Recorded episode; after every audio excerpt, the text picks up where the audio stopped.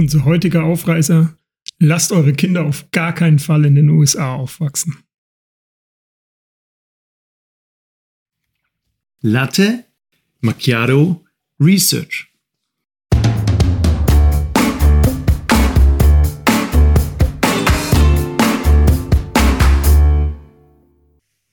In unserem Podcast bekommt ihr die aktuellsten und vor allem die spannendsten Forschungsprojekte, insbesondere aus den Wirtschaftswissenschaften und der Psychologie. Und das Beste daran, das Ganze in der Zeit, in der ihr frühstücken und einen Latte Macchiato trinken könnt.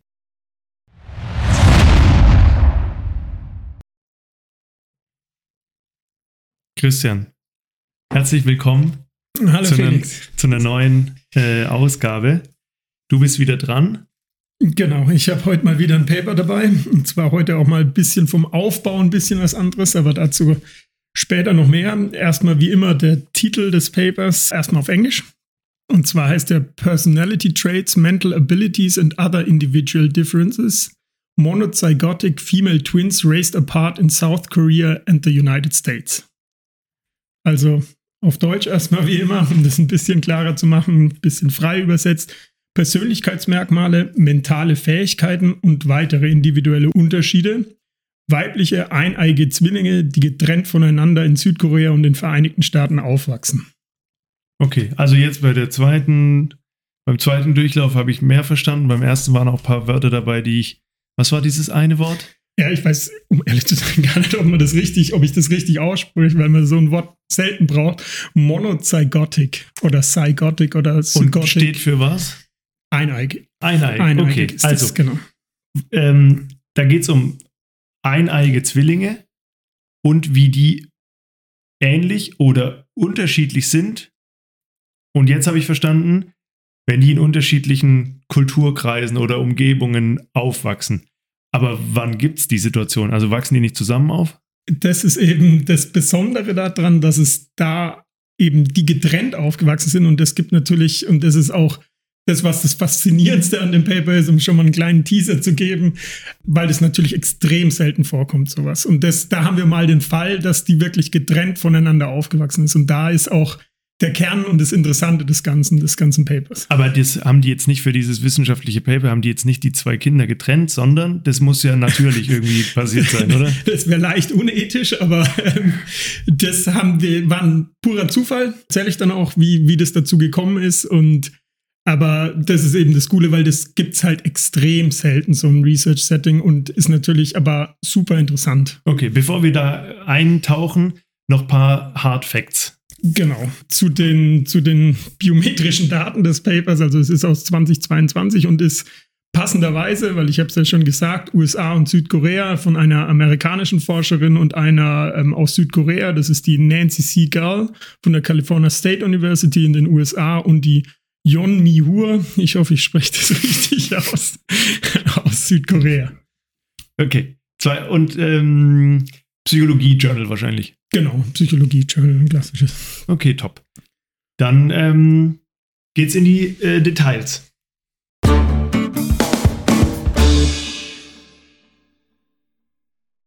Jetzt erstmal zur Theorie des Ganzen. Wie gesagt, ich habe schon mal ja am Anfang im Intro schon mal gesagt, es ist ein bisschen was Besonderes, deswegen würde ich da jetzt kurz ein bisschen ja, forschungstheoretisch ausholen. Das, wie du ja auch weißt, gibt es zwei verschiedene Forschungsparadigmenansätze. Man kann immer eben quantitativ oder qualitativ forschen. Und bis jetzt waren, glaube ich, alle Paper, soweit ich mich erinnere, quantitativ.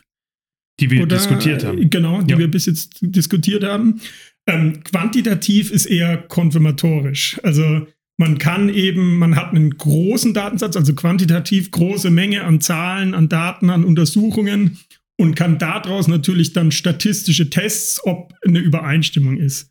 Was heißt konfirmatorisch? Also ich weiß es, aber Prüfend, ja. Genau. sag's doch. Also ich sag's gern, prüfend, also ob dieser Zusammenhang wirklich besteht. Und klar, wenn man tausend Leute interviewt, fragt oder was auch immer, dann kann man feststellen, wenn es ein paar Ausreißer gibt, das ist ja nur natürlich und es ist richtig, dass es immer Ausreißer gibt, aber über die Menge der Daten kann man sagen, okay, in der Gesamtheit der Menschen ist es so. Während wenn man natürlich einen Einzelfall hat, wie jetzt in dem, das ist ja die maximal kleine Stichprobe, muss man sagen, also es geht wirklich um zwei Personen, kann man nicht abschließend sagen, dass das passt. Allerdings hat es natürlich auch seinen Zweck oder seinen, seinen, seinen Sinn, diese Art von Forschung, weil es eher Zusammenhänge erstmal aufdeckt. Also eher Theoriebildend wird man das dann benutzen. Okay. Also mal noch nicht zu dem Paper, sondern hier zu unserem Exkurs. Ich glaube, ganz lang dachte ich, qualitative Forschung ist schlechte Forschung. Habe ich ganz lang ja. unterstellt und dann hatte ich aber mal an der, an der TU München in meinem Doktorandenkolloquium ähm, so ein, musste ich halt, da musst du so Kurse machen und da gab es einen beim, ich glaube, Professor Fuchs heißt der. Mhm. Und der hat, hat uns erklärt, was qualitative Forschung ist und wie gut die sein kann. Und der hat Beispiele gezeigt, wo das, und ich könnte mir vorstellen, dass wir an sowas heute vorbeikommen, wo das absolut geniale Individual-Settings sind, die du, die du nur einmal kriegst und an denen du ganz, ganz viel lernen kannst. Und qualitative Forschung ist eben nicht, ich habe mir nicht die Mühe gemacht, um Literaturrecherche zu machen, um Hypothesen zu bilden und die zu testen, sondern qualitative Forschung kann halt wahnsinnig gut sein. Aber ich hatte ganz lange den Bias so, das einzig Wahre ist ein statistisches Regressionsmodell, ja. das eine ja. Hypothese prüft.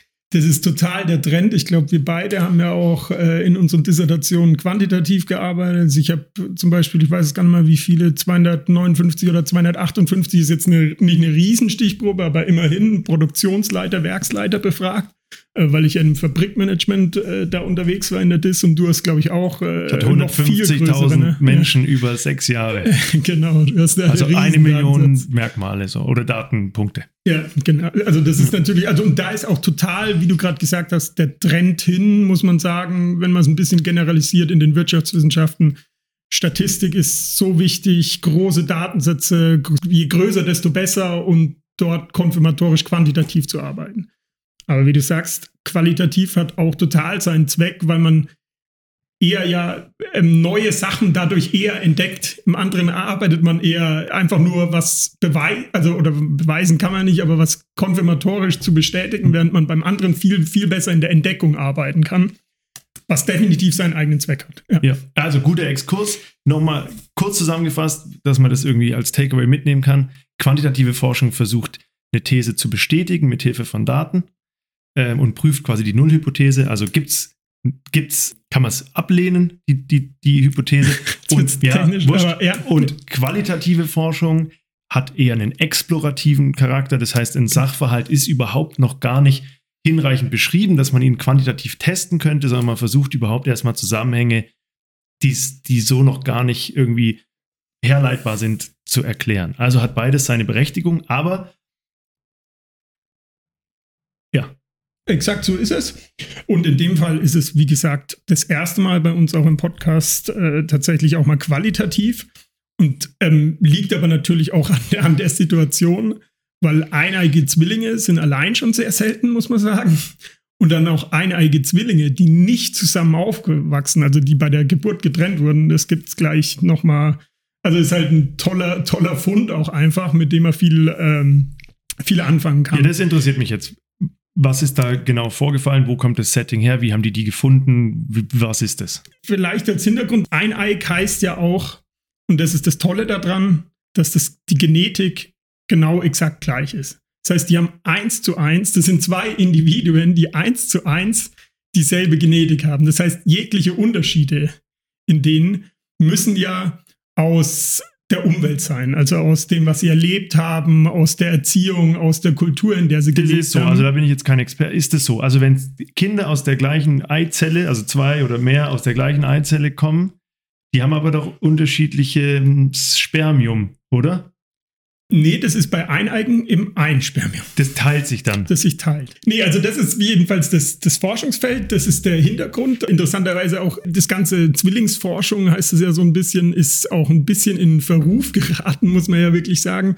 Ich äh, weiß nicht, ob dir der Dr. Josef Mengele was sagt. Das war so der Arzt, der, wie heißt der, der Arzt ist tot. Genau, der Todesengel oder so von Auschwitz. Also Teufel, das war der ja. äh, Lagerarzt von Auschwitz und der war total fasziniert, einerseits ja von Tattoos, glaube ich, irgendwie, und aber auch von Zwillingen. Und der hat dann natürlich ethisch nicht so äh, äh, tolle Forschung gemacht. Also der hat dann wirklich Zwillinge, eben weil die dasselbe Erbgut haben, mit äh, Krankheiten angesteckt und dann verschiedene Medikamente auszuprobieren, weil dann eben die Umweltfaktoren ausgeglichen, sondern nur die Genetik äh, mhm. ist gleich. Das heißt, solche Umweltfaktoren sind ausgeblendet und solche Sachen hat die Blutbahn von einigen Zwillingen verbunden, operativ und so. Also ganz crazy, ganz kranken Shit und dadurch. Äh, Am lebenden Objekt. Ja, ja.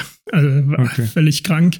Ähm, dadurch natürlich hoch unethisch und dadurch, glaube ich, hat das immer so, finde ich, so einen gleichen Beigeschmack, das Ganze. Aber in dem Fall natürlich überhaupt nicht unethisch, sondern eher eine schöne Sache, weil dann eben wieder zwei Zwillinge ja dann erst wieder zusammengefunden haben, auch im, im Zuge des Ganzen. Jetzt haben wir ziemlich viel um heißen Brei rumgeredet, jetzt dann doch mal zum, zum Inhalt des Papers, beziehungsweise was du schon gefragt hast, wie kam es dazu? Also, dass überhaupt zwei bei der, bei der Geburt getrennt werden.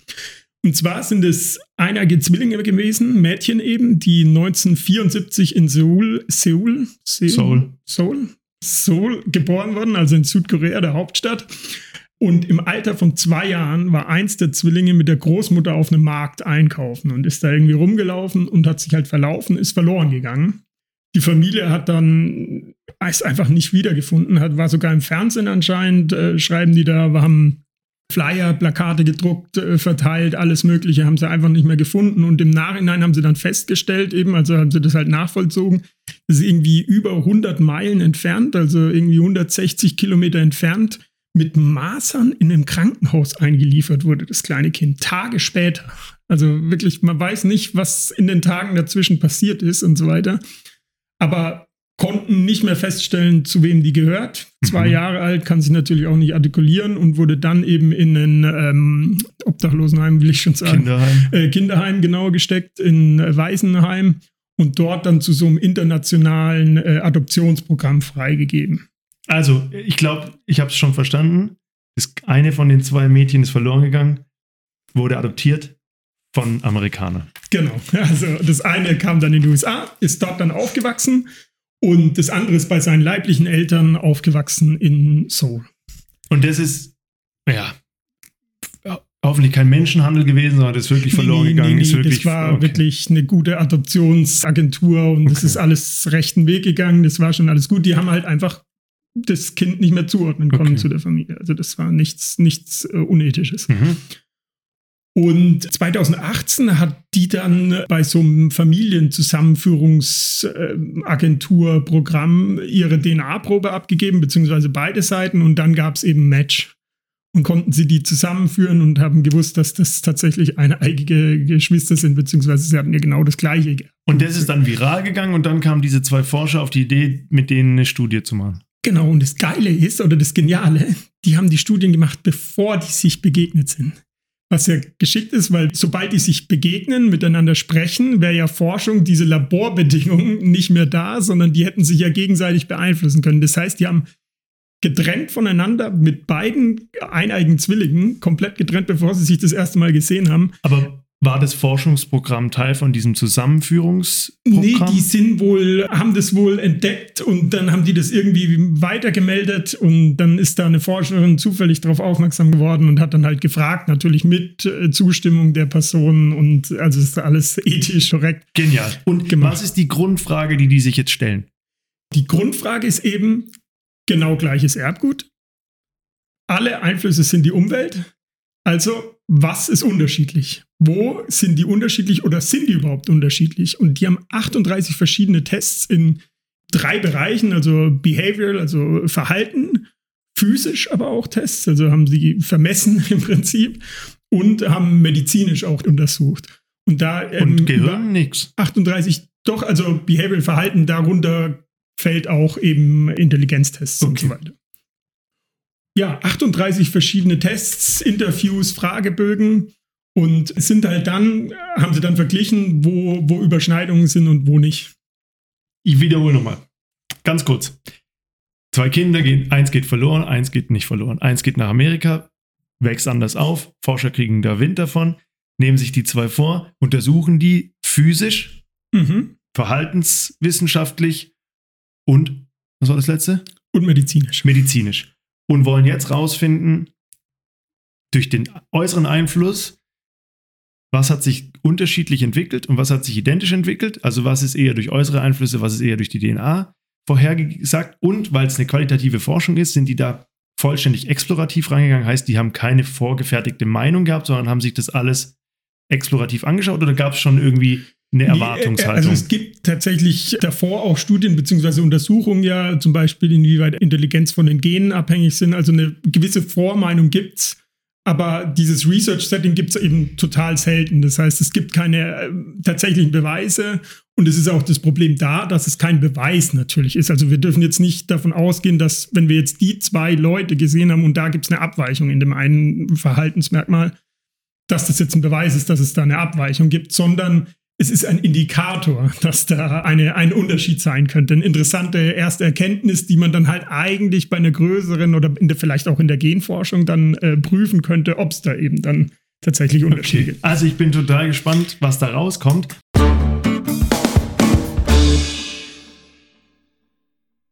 Zu den Ergebnissen. Also wie gesagt, 38 verschiedene Merkmale haben die geprüft und erstmal das Coole ist, also es ist faszinierend, über die Menge haben die im Prinzip eine Korrelationsanalyse über alle Merkmale gefahren und sind auf äh, einen P kleiner 0,01 und einen Korrelationskoeffizient von 0,95 gekommen. Also über alles. Also schon sehr über ähnlich. alle Merkmale. Also das heißt genau, um das zu erklären, so ein Korrelationskoeffizient heißt, wenn der bei 1 ist oder bei minus 1, sind die linear, also gleich im Prinzip. Genau, perfekt und, gleich. Eins genau, geht hoch, das andere genau. geht hoch. Und 0,95 ist schon verdammt hoch in der Forschung normalerweise. Also alles über allem faszinierend.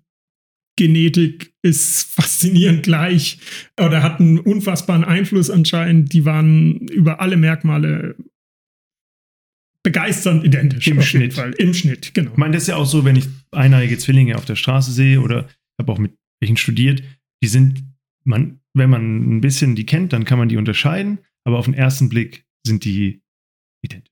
Ja, also das ist echt faszinierend. Die können, können ja teilweise gibt es auch immer, dass die Eltern die dann kaum auseinanderhalten können, wer jetzt wer ist, richtig. Aber die sind ja auch dann gemeinsam aufgewachsen. Das mhm. heißt, die haben ja auch sehr ähnliche Erfahrungen äh, ja. gemacht, während die jetzt total andere Erfahrungen ja, natürlich auch gemacht, ganz andere Kulturen. Aber das Spannendere ist ja nicht, was ist gleich, sondern was ist unterschiedlich. Ja, wobei ich auch finde, es lohnt sich auch mal anzuschauen, was gleich ist, weil es gibt so Sachen, wo man denken würde, okay, da hat doch die Umwelt einen größeren Einfluss. Ist das wirklich in unseren Genen drin? Deswegen kurz ein bisschen was darüber, was ähnlich ist und mhm. dann würde ich einsteigen in das, was unterschiedlich ist auch. Genau, erstmal was ähnlich war. Eine ist ja in den USA und eine in Südkorea aufgewachsen. Selbstbewusstsein, wie würdest du sagen, ist da der Unterschied? Ist das gleich der Menschen im Durchschnitt von Südkorea, der kulturell und USA? Ich meine, es gibt Geschwister, nicht eineig, wo der eine total selbstbewusst ist, der andere nicht. Also ähm, die in der gleichen Umgebung aufwachsen. Das heißt, da hätte ich vielleicht schon gesagt, Selbstbewusstsein ist zu einem guten Teil in dir drin und zu einem anderen Teil ist es halt von deinem kulturellen Umfeld geprägt. Aber ich, ich jetzt, also als Deutsche würde ich sagen, Amerikaner sind selbstbewusst. Genau, und das haben die, zitieren die eben auch. Also es gibt Studien, die sagen halt, es sind kulturelle Unterschiede. Im Durchschnitt ist ein, die sind die Amerikaner viel selbstbewusster als die mhm. Südkoreaner. Das Faszinierende ist, die waren genau gleich. Also sie waren genau identisch. Das heißt, die eine war für Südkorea extrem selbstbewusst, die andere für USA halt normal. Aber okay. es hat dann wieder gepasst. Und genauso Offenheit, was ja ein Riesenunterschied ist. Südkoreaner sind eher zurückhaltend, während die Amerikaner ja auch bei uns bekannt sind für sind ihre Offenheit. Diese, kurz, sind es diese Big Five Personality Traits, dieses Extrovertness, Openness, äh, I don't know, wie die anderen. Nee, ich glaube, nee. das war irgendein okay. anderes. Äh, da gibt es ja ganz viel. Ja, okay. irgendein anderes hm, Muster. Mhm. Beide dann auch interessant, extrem pflichtbewusst. Was ja auch wieder so ist, die südkoreanische beziehungsweise oft auch die asiatischen Kulturen sind ja äh, generalisierend gesagt eher pflichtbewusster. Das unterstellen wir. Ja. Unterstellen wir vielleicht auch einfach, ja. Aber also zumindest auch diese Studie sagt, dass das okay. im Mittel wohl so ist. Als, also es gibt ja kulturelle Unterschiede einfach, während die Amis eher nicht weniger pflichtbewusst sind, aber sie waren beide sehr zielstrebig und sehr pflichtbewusst anscheinend. Und was ich dann auch ich so drüber nachgedacht habe, bei mir ist es nämlich ganz anders als bei meinen Eltern zum Beispiel und bei meinen Brüdern Ordentlichkeit. Also du weißt ja, dass ich einen leichten Ordnungsfimmel habe. Zum Beispiel, ich bin Ist das noch Ordnungsfimmel oder schon? Äh, Pedantie oder ja, geht in die Richtung, aber jedenfalls sehr ordentlich, wenn meine Eltern das kaum sind. Also ich hätte jetzt gesagt, das ist, äh, kann ja fast nicht in meinen Genen sein, so ungefähr. Also kann natürlich trotzdem Ausschläge geben, aber in dem Fall waren die beide genau gleich ordentlich. Schon auch faszinierend, finde ich. Haben die, bevor du es weitergeht, zwischenfrage, haben die irgendwie die, die Familien, in denen die aufgewachsen sind, auch betrachtet? Ja, haben sie. Die haben versucht festzuhalten durch Fragebogen-Interviews, wie die Familien sind. Und die sind ähnlich oder nee, völlig da gab es äh, Unterschiede. Also so die zwei großen Unterschiede war, dass die amerikanische Familie klischeemäßig sehr christlich war, sehr Mhm. gläubig, sehr religiös. Das hat eine ganz große Rolle gespielt, bei denen in Südkorea eher weniger. Und es war auch eine, wie haben sie es genannt? Ich glaube, Konfliktness oder irgendwie so. Also es war höhere Konflikte, höheres Streit, also eine, eine eher weniger behütetes Elternhaus wohl in den USA, Okay. während es in, in den Südkorea wohl eher harmonisch war. Und das waren die zwei großen Unterschiede anscheinend, Ausschläge, die dann Komm, Einfluss genommen haben. Ja. kommen wir jetzt, ich, kann es nicht erwarten, kommen wir jetzt zu diesem Unterschied. Einen hätte ich noch, eine Okay. Ähnlichkeit, ähm, und zwar die Krankheitshistorie. Beide Diabetes Typ 2 oder Typ B, wie heißt es? Also nicht den genetischen Diabetes, sondern den, den man durch Ernährung äh, bekommt, Aber waren die, die- bekommen. Waren die kräftiger eher? Adipös? Und das ist ja, das ist jetzt einer der Unterschiede, genau wie das Klischee sagt, wobei das nicht weiter äh, verwunderlich ist. Die aus den USA war über 5 Kilo schwerer. Okay. Aber jetzt kommt's, die war 5 Zentimeter kleiner. Und das finde ich echt faszinierend, weil ich dachte immer, dass Größe sowas ist, was total genetisch ist. Aber anscheinend muss die da irgendwie in Südkorea was anderes gegessen haben, so ungefähr. Dass die 5 Zentimeter größer ist. Also ich bin 1,83, ich hätte jetzt wohl auch 1,88 werden können, wenn ich genug Joghurt gegessen hätte. Oder wenn du in Korea oder- aufgewachsen oder wärst. in Korea, keine Ahnung, Reis, keine Ahnung. Aber das ist ja crazy. Also, Also die, die, die ist, die Amerikanerin ist deutlich schwerer Genau. für ihre Körpergröße, Ja, genau. weil Vor 5 allem Zentimeter ist- kleiner, genau. 5 Kilo. Das heißt, die hat tendenziell 10 Kilo mehr drauf, so roundabout, als die andere. Genau. Beide aber Diabetes Typ 2. Also Genau. beide eigentlich so ein Phänomen von, ich weiß nicht, wie die koreanische Küche ist. Ich war schon mal beim Korean Barbecue. Das war lecker, aber ich weiß nicht, haben die auch tendenziell irgendwie viel Zucker und viel Fette in ihrer Küche? Ja, bin jetzt kein Experte für koreanische Küche und die wird ja auch im asiatischen Raum zunehmend, glaube ich, westlicher mit äh, McDonalds und so weiter. Tendenziell ist ja ähm, asiatische Küche eher Fisch, Reislastig. Südkorea Man ist ja auch am Meer. auch 10 Kilo weniger, die Eben, andere. eben. Irgendwas hat sie getan. Ja. Okay. Also, Also mehr Unterschiede, das gefällt mir. Ja, ähm, noch ein Ding. Die haben beide einen Tumor entwickelt. Eine ähnliche, also die, die gleiche Art, ich weiß jetzt gar nicht mehr, was es war, aber die gleiche Art von Tumor, die auch operativ bei beiden entfernt werden musste. Also auch diese Anfälligkeit für Tumor, das gibt es ja, glaube ich, auch andere Studien dafür, dass die sehr genetisch ist. Ja, Also okay. ähm, wird ja, glaube ich, auch immer gefragt oder bei, bei Brustkrebs, ob die Mutter auch schon Brustkrebs hatte und so weiter. Also das ist ja sehr genetisch anscheinend, Mhm. diese ja, Und der war auch an der gleichen, am gleichen Ort. ich weiß jetzt nicht genau der gleiche Ort, aber es wurde nicht genau spezifiziert, was, aber es war wohl die gleiche Art von Tumor. Also Okay. ich weiß jetzt nicht, ob es Hautkrebs oder äh, Gebärmutterhalskrebs, keine Ahnung, aber jedenfalls die gleiche Art. Aber sie haben es auch beide gut überstanden. Beide operativ entfernt, alle beide gut überstanden. Ja. Okay, und jetzt zu den Unterschieden. Ich glaube, der erste ist Ich will den, den relativ, äh, ja, den habe ich mir für den Schluss, der kommt gleich. Ähm, aber ein Unterschied, der für mich noch Sinn macht, wäre, dass die US-amerikanisch aufgewachsene sich als autonomer Selbstständiger wahrnimmt und sagt, in der Gesellschaft sind alle gleich. Mhm. Während die Südkoreanerin eher dieses Hierarchiedenken, dieses kulturelle wohl verankert hat und auch sich als weniger selbstbestimmt wahrnimmt. Also das, aber hätte ich gesagt, ist sowas Das nicht ja weiter verwunderlich. Ordnung. Ja, Erziehung, Genau. politisches Kulturell. Umfeld, gesellschaftlicher Einfluss. Das wäre jetzt, würde, das schockt mich jetzt gar nicht. Jetzt aber, das und jetzt, das ist auch schon das, das große Finale, um ehrlich zu sein. Es ist ein relativ kurzes Paper, aber das ist was, was mich völlig umgehauen hat. Und zwar jetzt geht es um den IQ. Die haben den IQ gemessen von denen. Mit dem gleichen Modus. Mit genau demselben IQ-Test. Äh, Sie haben da auch spezifiziert, welchen IQ-Test, keine Ah ja, Ahnung, kenne und ich jetzt gleichen. auch Ja, mit äh, den gleichen IQ-Test, du hast recht, ich verbessere mich. Ich habe gerade selben gesagt. Ach so, Egal. Äh, haben die gemacht und die Südkoreanerin hat einen IQ von 100. Ja, also einen komplett durchschnittlichen IQ. Ist es Durchschnitt 100? Ich glaube, die, ja, ich glaube, inzwischen ist es, ist, es ist ja, glaube ich, normiert, tut es auf 100 als Durchschnitt. Normal schlau. Genau, durchschnittlich intelligent. Die aus den USA hatte einen IQ von 84. Das ist dumm. Also, muss man einfach so sagen. Das, tut mir leid, dass ich so sagen muss, aber 84 ist ein echt niedriger IQ. Das heißt 16 IQ-Punkte Unterschied. Hat mich voll umgehauen, weil ich dachte, IQ ist echt viel vererblich, dachte ich immer. Intelligenz sagt man doch auch immer, ja, ist so, das ist doch erblich. Und die haben genau die gleichen Gene. Und die eine ist einfach bedeutend schlau. Also, er ist schon, schon Hammer. Und Jobs? Jobs hatten sie beide so, was war die eine? Die eine war irgendwie beim Government angestellt, äh, die Amerikanerin, und die andere hatte aber auch, die war, glaube ich, Hausfrau dann am Ende einfach und hat, Aber hat äh, die, sich um die, die Kinder irgendwie gekümmert. studiert oder haben die irgendwie Äh, eine Ausbildung gemacht? Beide haben, soweit ich mich erinnere, studiert. Okay. Auch irgendwie ähnliche Fachrichtung oder so? Also merkt man auch Präferenzen? Nee, aber gleiche? was, was? Die Fachrichtungen waren nicht die gleichen, aber die waren beide waren sehr ordentlich strukturiert, pflichtbewusst in ihren Jobs und haben eine ähnliche, ich glaube, Job Satisfaction war eins der Level Okay. auch. Also die haben eine ähnliche Befriedigung aus dem Job gezogen auch Okay. zumindest. Genial. Also das, ähm, das gefällt mir sehr gut. Qualitative Forschung, haben wir vorher gesprochen.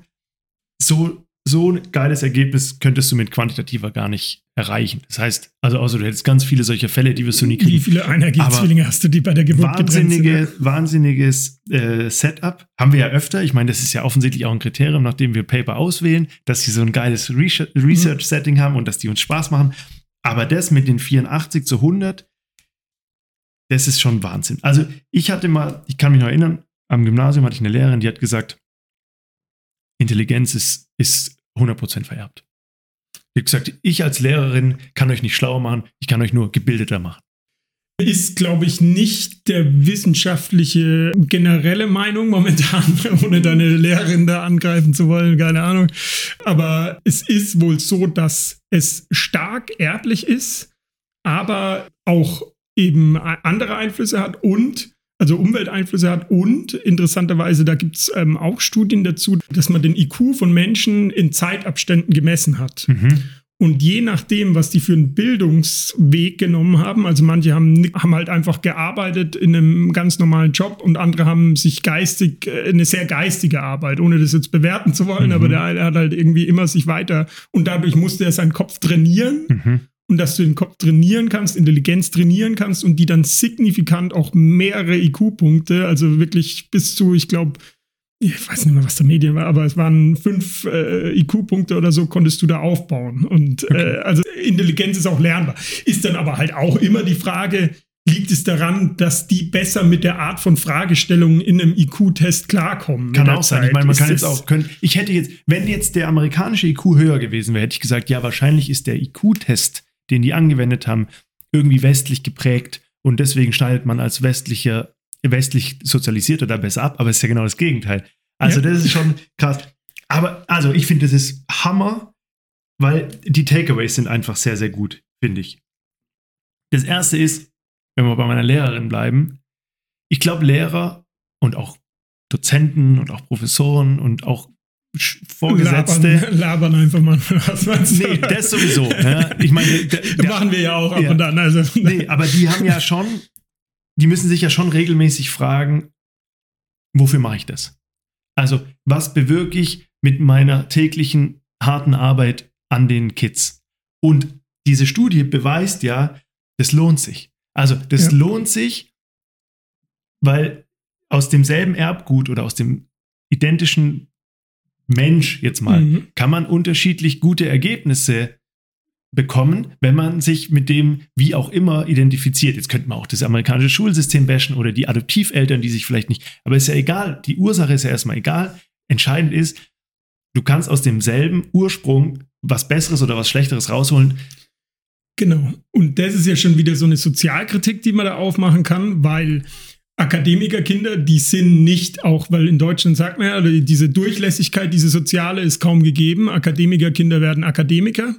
Und es liegt einer nicht unbedingt nur daran, dass intelligentere Menschen vielleicht intelligentere Kinder bekommen, sondern wohl auch dabei, dass die einfach gefördert und gefordert werden. Ja. Also Nachhilfe, gib deinem Kind Nachhilfeunterricht, gib dafür Geld aus, das ist so ungefähr, ähm, tu was dafür und auch wir als Erwachsene, setz dich hin, lern was Neues, beschäftig dich mit neuen Dingen.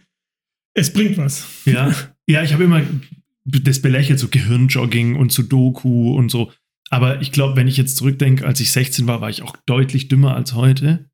Und mit 60 oder 70 werde ich wieder viel, viel dümmer sein, als ich es jetzt bin, weil ich wahrscheinlich dann irgendwann aufhöre, mich weiterzuentwickeln, weil ich irgendwann meinen natürlichen Biases und meinen natürlichen äh, so nachgebe und sage, ja, das ist so und das ist so und, und mich nicht mehr hinterfrage. Aber ich finde es, ich finde es absolut genial, dieses Ding. Richtig geil. Vielleicht das fast, vielleicht das beste Paper, das wir bisher hatten. Ja, also ähm, vielen Dank. Das freut mich natürlich, dass es dir gefällt. Das hoffe ich, dass es dann auch den Zuhörern entsprechend gefällt. Nochmal möchte ich aber dabei wirklich sagen, ja, es ist keine, keine konfirmatorische Sache. Das, was wir eingangs gesagt haben, wir können jetzt nicht sagen, dass die Intelligenz kaum an der Genetik hängt, sondern das ist eine Beobachtung, die darauf hinweist. Aber es könnte auch sein, dass jetzt zum Beispiel die USA-Dame, dass die eben mehrere Schläge auf den Hinterkopf bekommen hat oder mal runtergefallen ist als Kind. Es, sowas könnte sein, ja. Also es ist wirklich so, dass das, Klar, also das also ist natürlich immer was. Also das ist ja diese Generalkritik. Was lerne ich genau, aus dem Einzelfall genau. über die Allgemeinheit aus einer qualitativen Forschung? Aber ich glaube, das können die qualitativen Forscher nicht mehr hören, weil es einfach Bullshit ist. Aus dem Einzelfall lerne ich was über den Einzelfall. Punkt. Und wir lernen aus diesem Einzelfall, dass die eine viel, viel schlauer ist als die andere, dass die beide Diabetes haben, dass die eine 10 Kilo normiert schwerer ist als die andere und die andere ist kleiner. Also, was wir auf jeden Fall wissen, äußere Einflussfaktoren beeinflussen die Entwicklung von den Menschen signifikant innerhalb von 40 Lebensjahren so sehr, dass die kleiner, dicker, schlauer werden. Ja. Und das, finde ich, ist die beste Legitimation für ein, ein, adäquates Bildungssystem, dass allen Kids die gleiche Bildung und selbst wenn die am Anfang vielleicht noch nicht so weit sind, dass man trotzdem überzeugt ist, irgendwann kommen die an denselben Punkt, überholen vielleicht sogar die anderen, wenn man nicht die hängen lässt. Geiles Paper. Vielen Dank.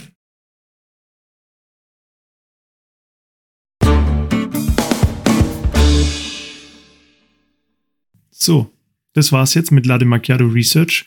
Wir hoffen, euch hat's gefallen und ihr habt ein neues, interessantes Gesprächsthema für das nächste Date mit euren Freunden oder im Beruf. Übrigens, unsere Intro-Musik ist von musicfox.com.